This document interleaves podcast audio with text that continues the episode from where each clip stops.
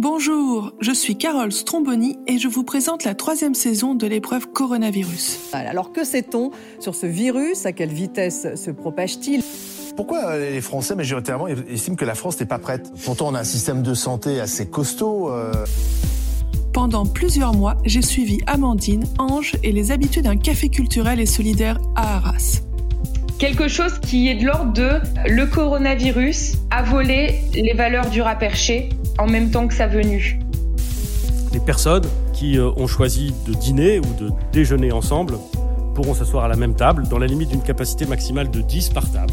Confinement, déconfinement, règles sanitaires, espoir et désillusion. Nous sommes en guerre. Nous avons toutes et tous entendu parler des difficultés que traversent ces commerces. On sera toujours là dans 6 semaines, dans 8 semaines, dans 10 semaines, l'année prochaine, dans 2 ans, dans 3 ans. On sera toujours là.